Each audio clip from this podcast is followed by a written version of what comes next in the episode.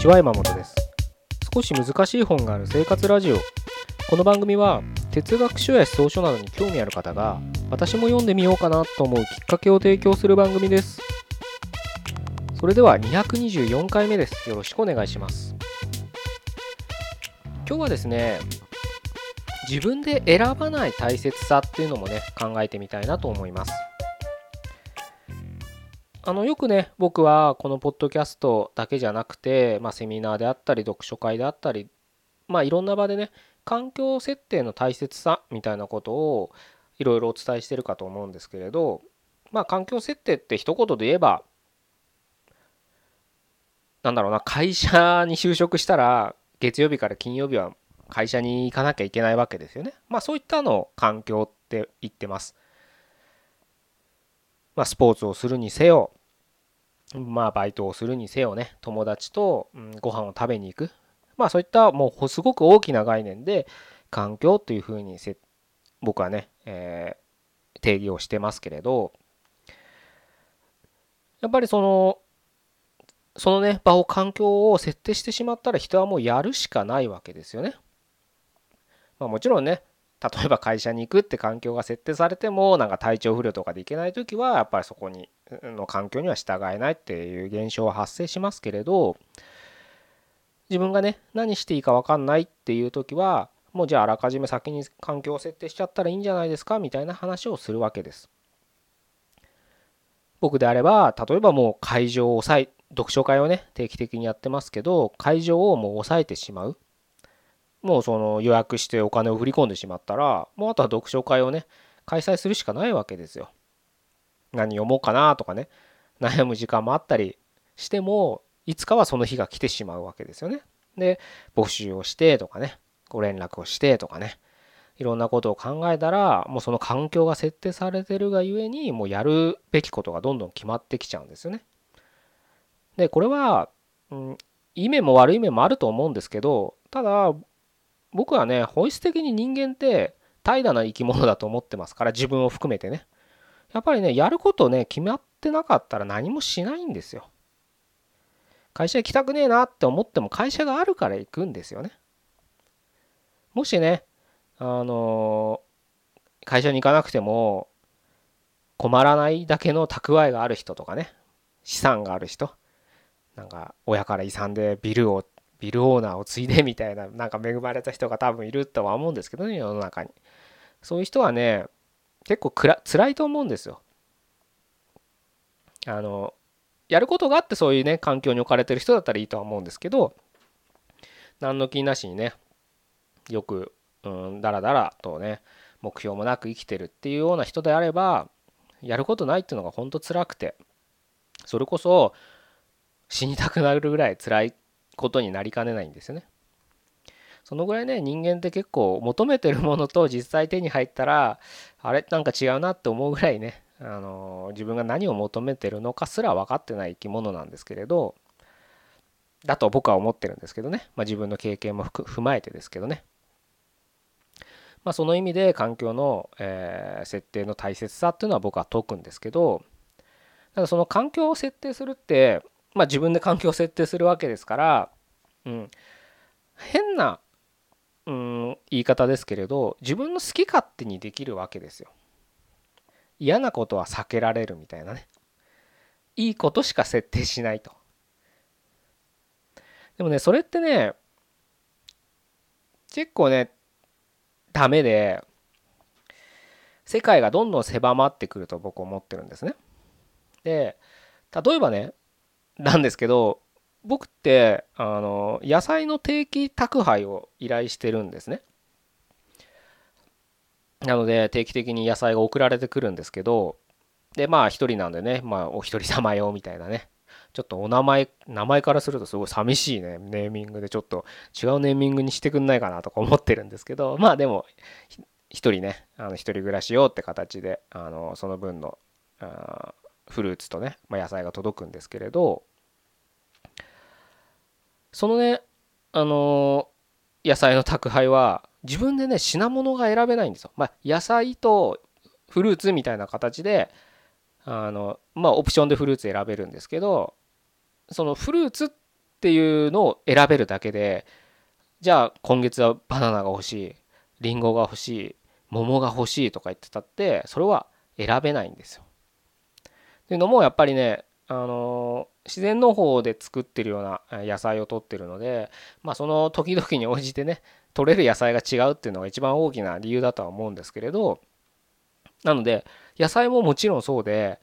あの旬のものが送られてくるとは思うんですけど自分が欲しいものはね送られてこないんですよ。というか何が送られてくるか来るまで分かんないんですね。なのであの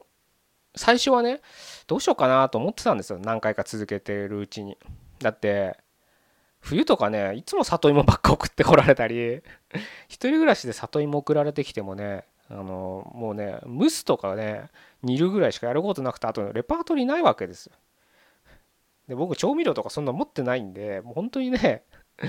これ毎回送られてもなーなんて思ってて思ってたんですよね。でまあそれは今でも続いてるんですけれどなんかよくわかんない野菜も送ってくるわけですよ。これどう調理したらいいのみたいな。何に合うのこれみたいなね。えー、そんなものばっかね送られてくるばっかって言ったら失礼ですけど送られてくるんですけどでも僕はそれをねあのやめないでもう何年56年やってんのかな？分かんないですけどずっと宅配取ってるんですけどまあ基本ねすごく美味しいっていうのがあるからや取ってるんですけどねその宅配を、えー、自分でね選べない宅配を取ってる理由っていうのは、まあ、その美味しいっていうのがありますけどもう一つは自分じゃ知らないような野菜に出会えたりするんですよね。本当によくわかんない野菜あるんですよ なんかネギだけどなんだろうな普通のネギじゃないなんとかネギみたいなねちょっと今パッと思い出せないですけどそういうねなんか不思議なネギとか送ってきてこれどうやって食べるんだろうと思って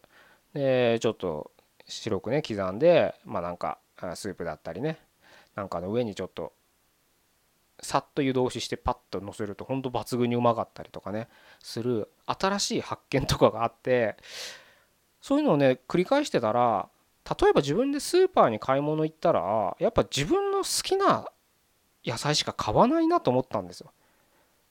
セロリ嫌いな人って絶対セロリ買わないですよね。まあ、嫌いと好きでちょっと話すとちょっと少しずれてきちゃうかもしれないですけど、まあ、要するになんか自分の知ってるものしか買わなくなってくるんですよ。そうすると料理のレパートリーも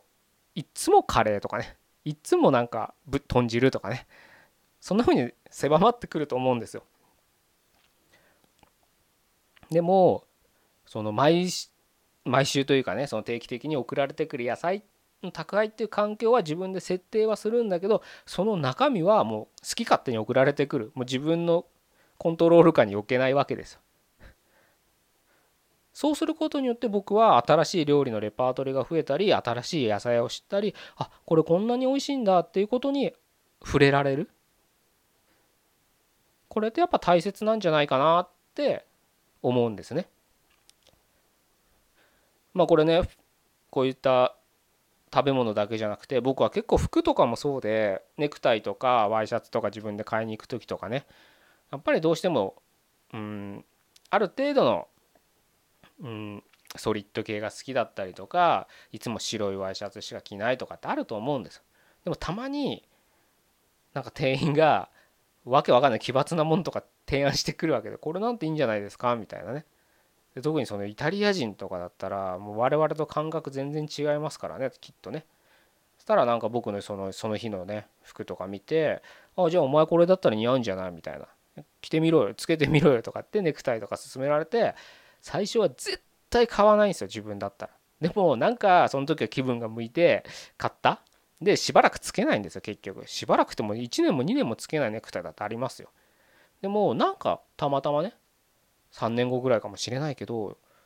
なんかずっとクローゼットにあるしちょっと今日は天気的にもこういう色はつけてみたいし気分的にもみたいのでつけるとなんかそんなに自分が思ってたよりあの似合ってなくないし、うん、いいななんていうあいつこんないいものを提案してくれたんだみたいな今更気づくなよって話ですけどそういう経験ができたりするんですよね。だからまあもちろんねその忘れちゃいけないのは最初の環境は自分で設定するわけですよ。でその内容まで自分で事細かに設定する必要はないんじゃないかっていうところもを今日はお伝えしたいなと思ったんですね。全部全部きっちり自分でね決めちゃうとやっぱ自分の好きなことしかやらないはずなんですよ。自分の知ってることしかね。それはそれでやっぱりすごい機械損失があるんじゃないかななんて思うのでうん例えば運動するでもね僕毎日のように運動しますけど例えばそのいつもやいつもやっぱ同じようなあのトレーニングを繰り返すわけですよね。でどっかで何か壁がぶち当たった時にやっぱそこだとそれ自分の力だけだと少し難しいなとかねいう時はやっぱトレーナーとかをつけてやるっていうのも一つの手だと思うんですよ。運動するっていう環境は自分で設定してその細かなメニューはじゃあ時間とねお金をお金が使えばねそのトレーナーの知識を変えますから。まあ自分でやるっていうのが一番いいとは思うんですけど今言ったようにやっぱり自分でやるってなると時間もお金もかかるし何よりも自分の好きなメニューしかやらなくなってくる。可能性が高いのでじゃあトレーナーを雇ってその人のトレーニングを仰ぐっていうのは、うん、一つ大切なことなのかなっていうふうに最近は思ってたりするのでね、まあ、いつかトレーナー一回ねパーソナルトレーナーって本当個人でやってる人を、うん、何ヶ月間かやったことあるんですけどまあそこで培ったベースっていうのがあるから今のトレーニング自分で作ってるのかななんて思うのでまた一つステップアップしたい時には、うん、そういったトレーナーをねまあ、とりあえず誰にね会うかっていうのもね一つすごく大切な要素なのでまあきっとねでも自分が求めた時はそれの中で巡り合わせでね、うん、巡り合えるのかななんて思うので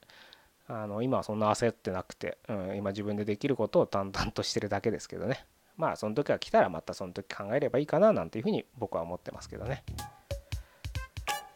じゃあ伝えたいことは以上かな。うん。